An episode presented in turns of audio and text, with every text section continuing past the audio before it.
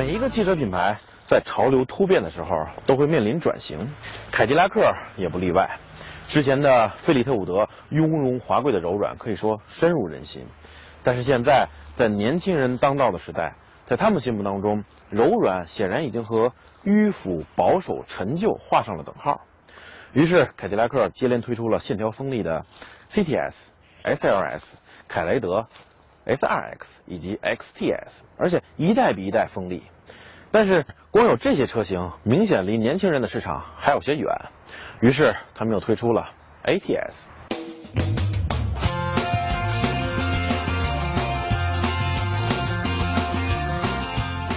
不出意外，这辆原本轴距是两千七百七十五毫米的车型，因为后排空间问题，在引入国内之后，轴距被加长到了两千八百五十毫米。也就是我现在开的这辆 ATS L，我们先暂且不管它轴距究竟加长了多少，加长之后有没有什么好的坏的影响，我们先来看看它日常开起来表现如何。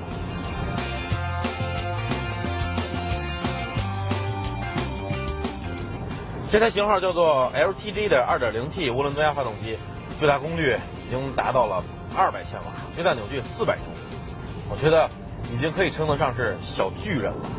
变速箱没有盲目的跟风，依然是六 AT。其实我觉得以它的发动机的数据，呃使用八 AT 完全没有问题。啊，这个我们一会儿会说到。它有三种驾驶模式：舒适、运动，还有防滑。即便是在舒适模式下，我也没有觉得它的油门响应或者说变速箱的响应有多么的慵懒，多么的迟缓。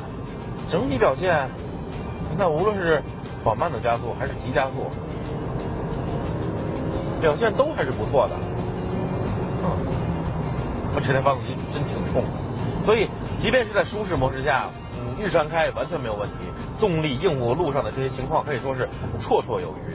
而且这台发动机在日常驾驶的时候，我觉得发力很顺，强大的扭矩可以说从一而终，源源不断。此时这台六 AT 的表现也不会让你去刻意的关注它，因为它此时并没有表现出让你去分神关注它的那种顿挫感。而在运动模式下，我也没觉得它的油门响应有多么的灵敏，变速箱也没有说马上就降一档去严阵以待。你看转速丝毫没有变化，我觉得只是稍微加强了一点戒备。这个时候油门到底，变速箱还是会有一点点延迟，然后这个延迟之后，它会很利索的去降到目标档位，提高发动机转速，让涡轮全面介入，进而发挥四百牛米的强大扭矩，让车子强健的冲出去。其实坦诚来说，还是会有一点点延迟，但是相比于之前试驾的那些通用车型，好几年前试驾的通用车型，我觉得表现已经是好多了。那个时候你是不知道，简直是痛不欲生。我刚才说它的发动机数据已经完全可以使用八 AT 变速箱了，倒不是说它缺少这个传动比足够小的最高档位。你看现在时速一百公里，转速也就是一千五百转多一点。它缺少的是在这六个档位当中合理的安插两个档位，去尽量减少传动比之间的差距。因为当你急加速的时候，这种降档之后的顿挫感还是有一点点明显。如果能够使用档位的更多的变速箱，我想它的整体表现会更顺更好。相信对于凯迪拉克来说，配备一台八 AT 的变速箱并不是什么难事儿，因为它在发动机方面已经表现的非常优秀了。我们测得的综合百公里油耗为十三点六升，其中包括公路、山路以及一定的城区红绿灯路段。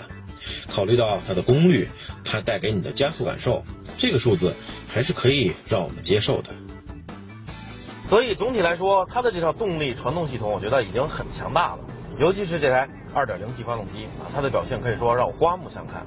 这台发动机表现唯一让我感觉不爽的地方就是它的噪音。你看，两千转以上、三千转以上，噪音马上就出来了，显得相当的吵。而且严格来说，这种声音也不是那种让人热血沸腾、血脉纷张的那种声音。它的方向盘和之前试驾 XTS 时候的一样，感觉直径有些偏大，相对于它的车身尺寸来说，而且握起来手感有一点单薄。不过它的表现还是很机敏的，你看一个小小的动作，车身马上就能有所反应。当然，至于更大幅度下的表现，我们一会儿再说。它的 MRC 电磁减震在颠簸的时候让你感觉很从容、很厚实、很淡定。它的震动并不是特别的尖锐突兀，可以说保证了不错的舒适性。但是如果路面情况不是特别良好啊，路面凹凸不平，这辆车子很容易就会偏离原来的行驶轨迹，而且方向盘也会有比较明显的拽手现象。所以，如果你长时间行驶在路面情况不是太好的高速公路上，可能会让你感觉有些劳神，有些心烦。